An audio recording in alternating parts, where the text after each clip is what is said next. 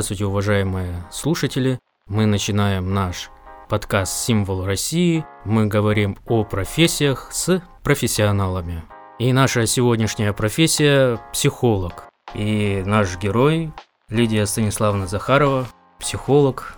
Заведующий отделением социально-правовой помощи. Скоро будет защищать диссертацию. Здравствуйте, спасибо, что представили. Начнем мы с первого вопроса. Как ваше вообще самочувствие? Прекрасная. Настрой хороший. Да, да, конечно. Как вообще пандемия прошла? Пандемия никак меня не коснулась. А, Мы люди, которые работают в бюджетных организациях, на себе ее как таковой именно материально не ощутили. А, Конечно же, все меры предосторожности предпринимаемые по, ну, по данный момент, то есть меры профилактики и заботу о своем здоровье. И также нашим клиентам рекомендуем, чтобы они а, все все-таки меры профилактики использовали. Мгм. Ну, то есть сами вы не болели в этот период? Ой, Вы знаете, как-то вот не получилось у меня даже ощутить на себе, но вот такого не было, что э, заболела, именно там поставили диагноз ковид. Нет, Мгм. обошлось. Мгм. Ну, замечательно. Ну, начнем мы с более такого профессионального вопроса. Что играли в детстве? Все-таки игра сюжетно-ролевая как-то влияет на детей в выборе профессии. Было ли у вас э, такое? Что вообще, во что вообще играли в детстве? Вы знаете, основная именно игра, если говорить про дошкольный возраст, то это, конечно, это были куклы у меня, и игра была э, ну, направлена там на какое-то ведение хозяйства, там семью, уборку, там и дети и так далее. То есть э, стандартная игра для большинства, распространенная для большинства девочек до школьного возраста. А все-таки в какие более профессии? Ну, например, во врачей там играли, или все-таки больше, ну, например, полицейский. Ну, я больше, получается, играла в профессию домохозяйка. Так получилось. Интересно, как все это закладывается? Вы вообще как думаете, а вот этот период э, детства игры, он может как-то повлиять на выбор все-таки профессии? Или это больше как-то для социализации человека, чтобы он ориентировался как-то более в жизни? Ну, давать какой-то определенный четкий ответ и основываться на каких-то там своих предположениях, да, я не могу сказать точно, что э, влияет именно какая-то игра на то, что ребенок, ну, в последующем там будет профессионалом именно в этой области, если он там играет в полицейского или в доктора. Честно признаюсь, особо никогда не увлекалась вот э, непосредственно там сценарным типом, да, как там она да, в дальнейшем. Ну, не моя направ- не мое направление в психологии, чтобы ну, вот, увлекаться. Но если отталкиваться от того, что некоторые все-таки психологи утверждают, что и помимо социализации может этот как-то сценарий повлиять на жизнь, почему бы и нет, да, не могу отрицать. А в начальной школе кем вы мечтали стать? Вы знаете, я когда ехала к вам, задумалась вот как раз над этим вопросом, кем же я хотела стать в начальной школе. А потом я начала вспоминать и поняла, что мне родители даже никогда и не задавали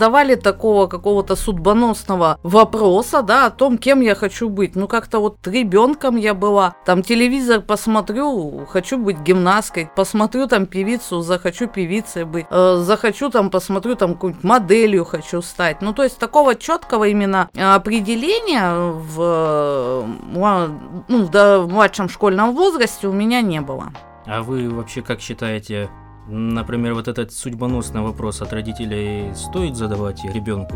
Если все-таки отталкиваться от моего да, мнения, не опираясь там на других каких-то исследователей, то, конечно, я думаю, все-таки ребенку надо побыть ребенком и, э, и возможность именно почувствовать это детство и дать ему возможность просто быть ребенком, а не так, что там, да, вот кем ты хочешь стать. Ну, ответьте, ребенок космонавтом. Это же не означает, что он в последующем может стать космонавтом. Согласны ли вы со мной? Сложный вопрос, потому что все-таки мы как-то исследовали этот вопрос в институте более с педагогической точки зрения, э, что с детей уже можно с детства программировать. на какую-то профессию. То есть, например, есть э, специалист, я уже не помню, как он называется, разработчик траектории развития, по-моему, так. Э, суть его заключается в том, что приходит родитель вместе с ребенком к этому человеку, uh к специалисту, uh и, например, ребенок говорит, я хочу стать космонавтом. И специалист э, определяет его качества, какие нужно сформировать, чтобы стать космонавтом. Может быть, почитать какие-то книги, то есть э, дает полный список ресурсов. Но угу. это не значит, что ребенок э, может стать космонавтом. Угу. Вот э, все-таки у меня такое мнение об этом. Угу. Интересно, спасибо за полученную информацию. Кем вы хотели стать в старшем подростковом возрасте? Ой, в подростковом возрасте это было сначала желание быть патологоанатомом, потом осознание того, что все-таки э, профессия такая довольно сложная, и врачом я, ну, в медицинский, точнее, вряд ли поступлю, то есть уже было понимание того, что необходимо об, большой объем знаний, чтобы туда поступить. Ну и после того, как я поняла все-таки, кто такие патологоанатомы, я перехотела. И тут у меня возникла Идея встать, конечно, полицейским. Полицейским. Казалось, что это так красиво, ходить в форме официально. И вот быть именно офицером. Хотелось быть офицером. Ну, кто ж не хотел стать офицером. Когда ты поняла или что с тобой случилось, что ты решила все-таки стать психологом? Мы уже с тобой говорили, как-то вы мне рассказывали эту историю, что где-то там в магазине случилась какая-то история, что вы потом решили стать психологом?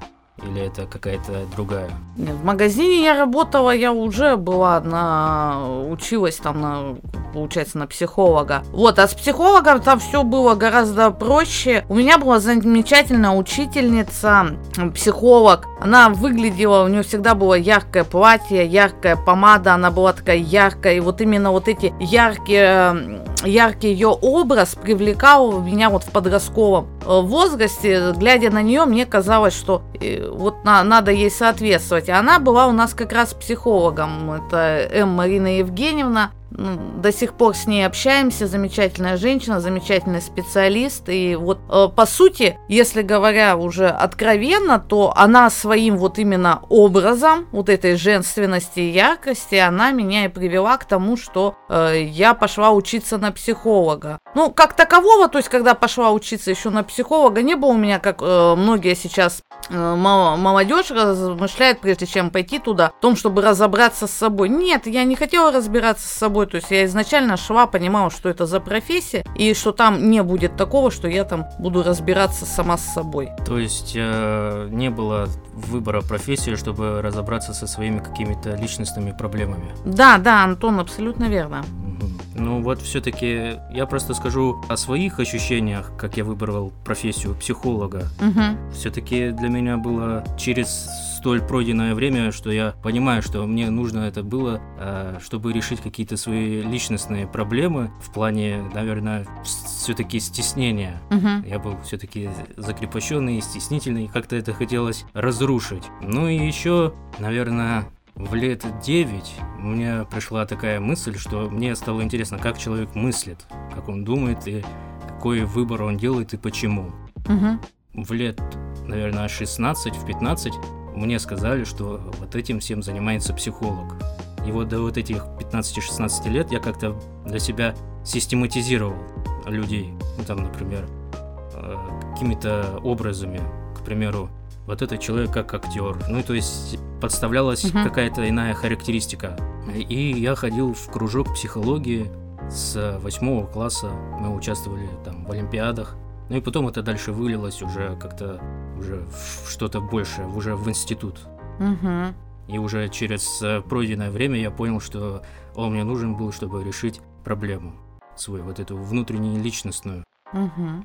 Ну и надо сейчас выбирать другую профессию какую-то. То есть после э, решения своей проблемы, да, сейчас мы перейдем к профессиональному все-таки моменту. Угу. Возникли у вас какие-нибудь сомнения в выборе своей профессии?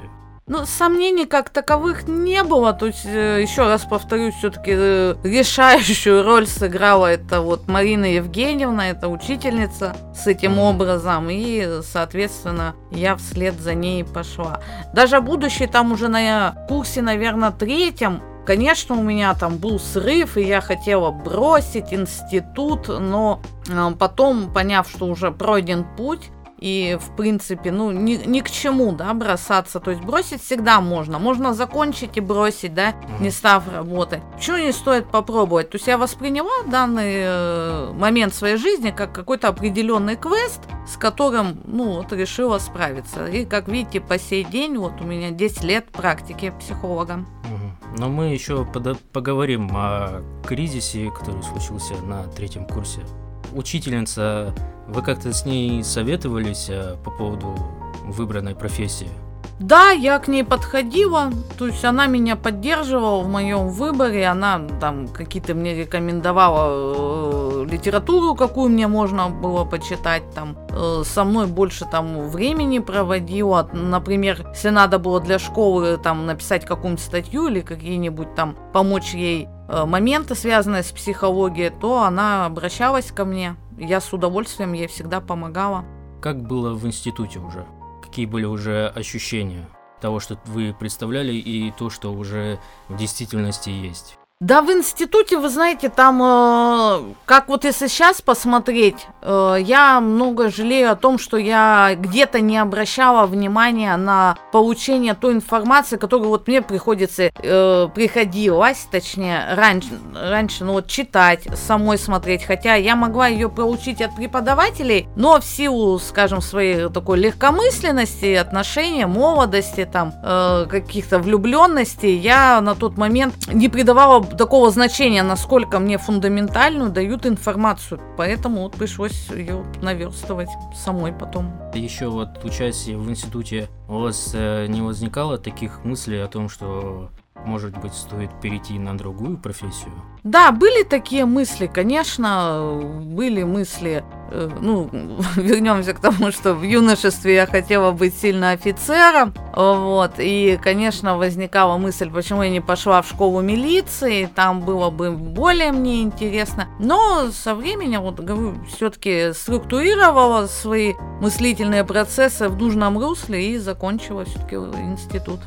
Как ты себе представляла работу психологом, учась в школе и в институте?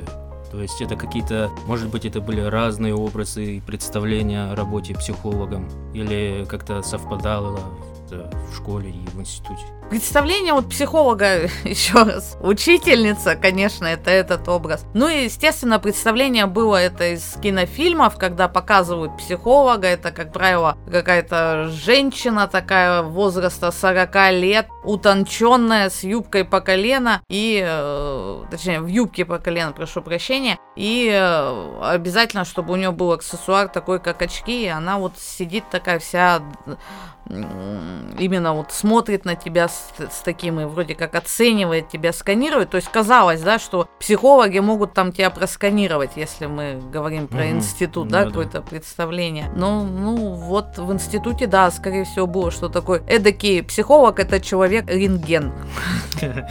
Про кризис э, на третьем курсе.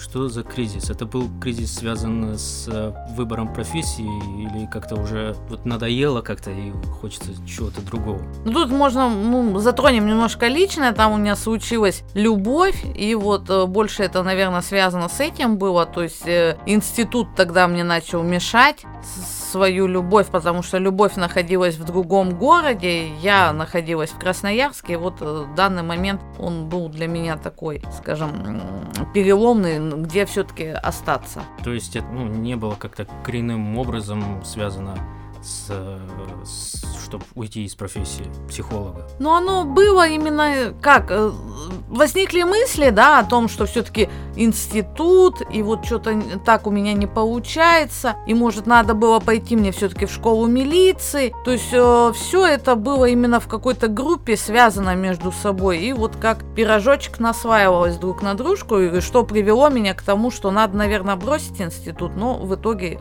нет. А как вы нашли свою первую работу психологом? Что Тоже это, немного... Что это была за работа вообще? Немножко романтизма, опять вернемся. Mm-hmm. Такой небольшой, скажем так, аспект моей жизни. Это я после института с этой любовью сошлась. А закончилось все довольно трагично. Ну, в каком плане трагично? Драматично, я бы сказала так, феерично. В итоге я вернулась обратно в Красноярск, и я пошла в центр занятости, где мне предложили два варианта работы. Либо это работа с осужденными, либо это работа с людьми-инвалидами. Ну, а так как я хотела же все-таки быть офицером, я пошла вот э, работать с осужденными людьми, и, вот какой-то определенный период в жизни я проработала с ними. Ну, в местах лишения свободы, со спецконтингентом. Работа как-то повлияла на вас э, в ваших, например, романтических представлениях о работе психологом? Ну, именно в, где вы начали свой первый путь?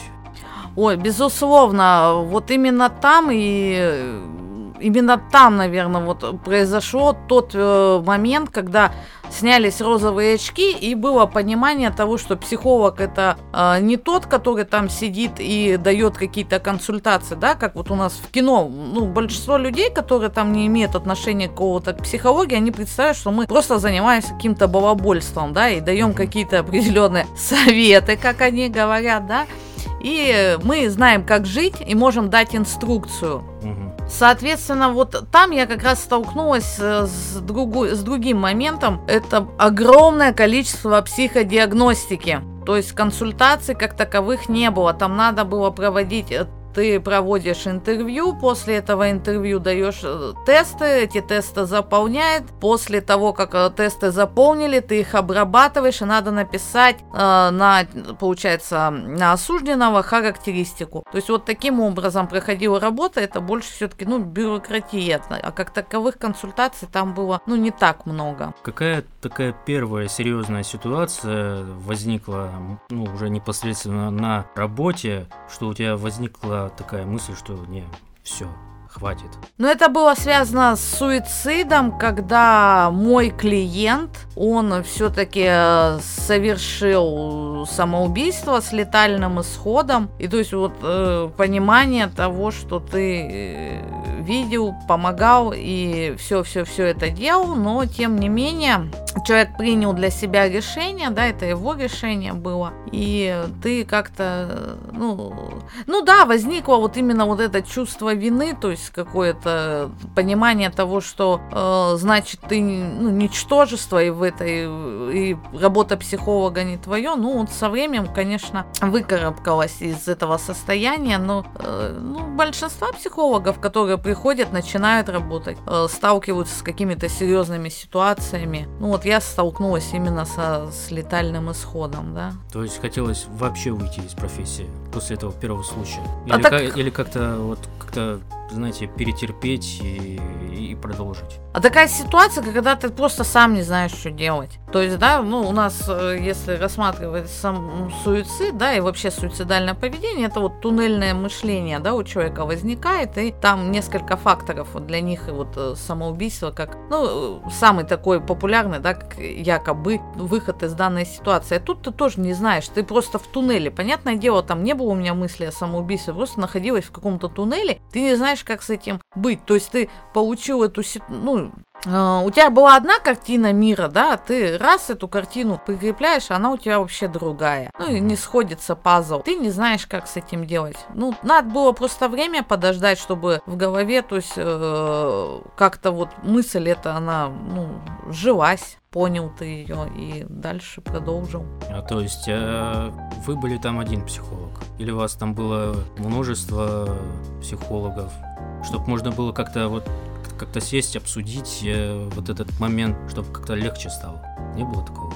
Да, нет, там были психологи, конечно, были психологи, и, были разговоры, но тут, знаете, тут, наверное, от самой личности зависит, да, то есть, которая... Одна личность, например, ей надо посидеть и самому подумать, да, там в своих каких-то мыслях на, понаходиться, а кому-то другому, наоборот, необходима поддержка, и он, ну, желает там, ну, чтобы другие специалисты помогли ему, провели своего рода супервизию. Ну, ну в данном случае я сама вот именно должна была с, ну, с этой мыслью как-то вот принять эту мысль вообще, как, ну, уже произошедшую.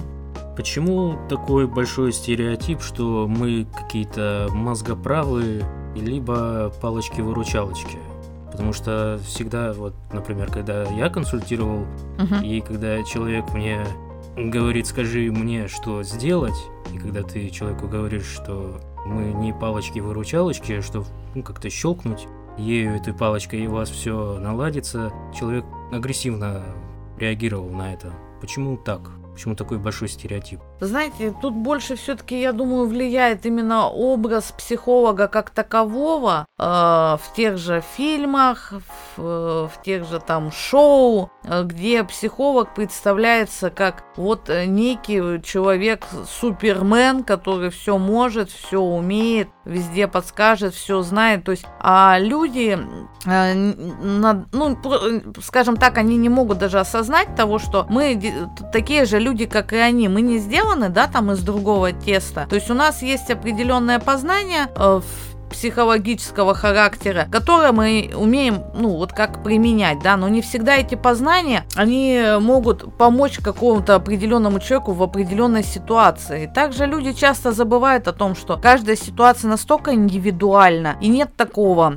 что как инструкция к микроволновке, да, и мы, mm-hmm. раз психологи дали инструкцию к микроволновке, и она заработала, да, и жизнь у него тоже заработала. Это как бунтует, да, этот э, миф, там, ты же психолог. Да. Какой тогда большой стереотип киношных психологов? Это все-таки то, что в кино они все такие все могут, все везде, или какой-то еще существует? Ну, в кино, да, они так и представлены ну, на то это и кино, там же есть и свой какой-то и режиссерский вымысел, и сценарий свой определенный, и э, они по-разному также, бывают они показывают совершенно в глупом свете наших коллег-психологов, mm-hmm. а бывают наоборот показывают. Ну, вы знаете, откровенно говоря, я не особо часто смотрю фильмы, но вот которые видела я фильмы, я видела либо там уже совсем человек, да, там на высшем на каком-то уровне, либо совсем показывают что-то э, глупое в лице вот наших коллег-психологов. То есть без какой-то драматической основы, без э, режиссерской подоплеки э, показать э, профессию психолога, какая она есть на самом деле, будет э, скучна, да?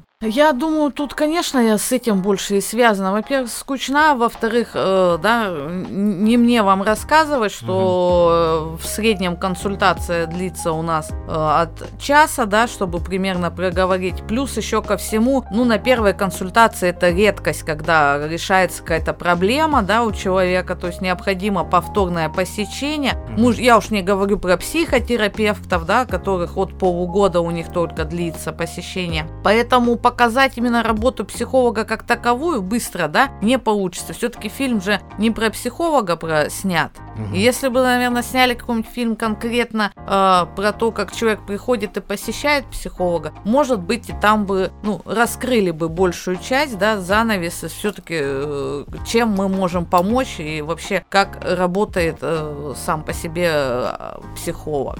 А почему тогда человек, э, имея высшее образование, ну и не имея тоже, э, идет в экстрасенса? Почему? Прекраснейший вопрос. Я на него ждала. А, мне тоже очень нравится, когда люди идут и обращаются за сверхъестественным. Э, можно я выскажу свое, да, предположение? Да, Но люди все же хотят чуда. Чудо, либо какую-то определенную таблеточку выпить, да, как угу женщины с избыточным весом приходят и говорят, дайте мне таблетки, да, от похудания, и потом, ну, этот анекдот есть, и потом возвращается и говорит, я не наелась, да, дайте мне еще. И вот тут то же самое, да, она пытается похудеть таблетками, при этом игнорируя там занятия какие-то спортом, да. И в любом случае люди надеются на чудо. Это классно, что вообще мы хотим чуда, и все мы хотим чуда, но тем не менее не всегда оно происходит. А бывают иногда такие ситуации, которые, вот, например, там обращение к экстрасенсам, когда там какая-то утрата, да, либо, э, ну, возьмем даже ситуацию, когда ребенок потерялся, да, не могут найти, полиция не может найти, вот люди обращаются к экстрасенсам. То есть они по своей логике, ну, э, идут туда уже хоть за какой-то кусочек зацепиться, хоть за какой-то момент, хоть какую-то причастность, да, угу. К произошедшему, к именно к тому, например, там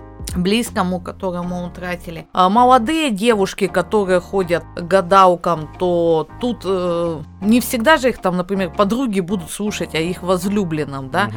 и возлюбленный, например, им не отвечает взаимностью. Придя к гадалке, да, у нее есть возможность поговорить про своего возлюбленного, плюс еще тем более она своего рода успокаивает. Гадалка может сказать, будет у тебя с ним все, да, и она, соответственно, девушка спокойно идет и успокаивается. То есть у нее не так будет э, нервная система будоражиться там от каких-то мыслей. Она просто будет ждать теперь, что там будет дальше. Каким ты видишь э, образ психолога, уже несмотря на то, что у тебя уже такая большая практика и огромный опыт в этой области, какими чертами характерами он должен обладать? или архетипом каким. Потому что, ну, например, я могу угу. сделать такое заключение, что э, психологи бывают разные. И такие, и, и сякие, и эмпатичные, и такие более рефлексивные. Вот все-таки есть какой-то такой уникальный какой-то образ, которым должен придерживаться человек, который хочет стать психологом. Угу. Ну, тут вот момент такой довольно тонкий в чем. А, периодически вот когда приходится там проводить там какие-нибудь семинары, да, или сталкиваешься с прочтением лекций у студентов, угу. а, узнаешь у людей, да, там, ну, есть там определенное упражнение, в котором ты спрашиваешь, сами они, какой образ психолога. Вот сколько я спрашивала, э, нету никакого-то единого, я ни разу не услышала. То есть в основном всегда это что-то разное. Единственное, что могу отметить, то, что мне отмечали люди, это вот возраст. Никто не называл молодой какой-то возраст. Все-таки люди называли, что психолог это где-то, ну, от 40 лет.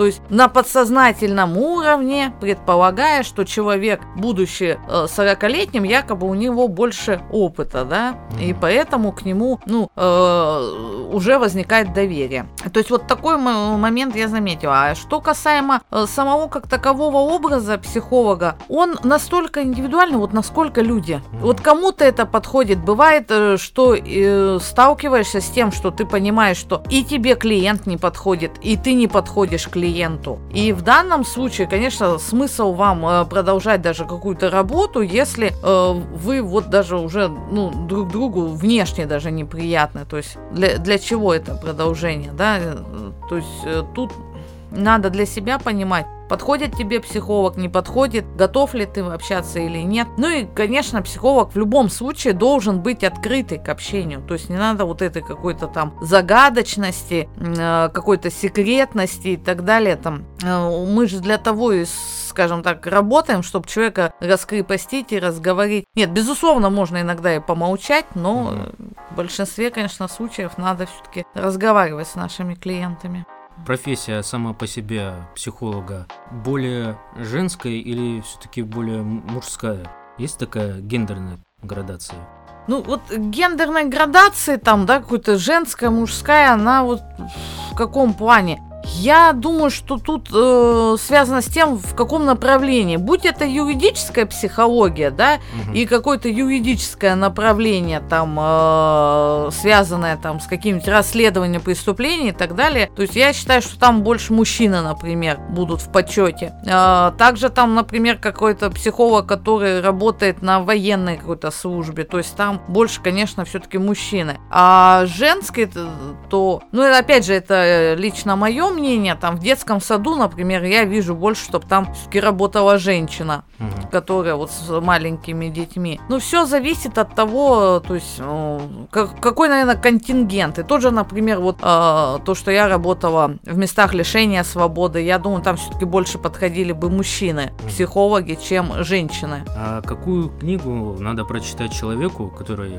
хочет стать психологом, чтобы он ну, вот, реально понял, что да, я вот этим хочу заниматься? Есть какие-нибудь, может быть, одна книга или несколько? Я бы, наверное, порекомендовала прочитать э, Алана Фрома м, книга вот «Способность любить».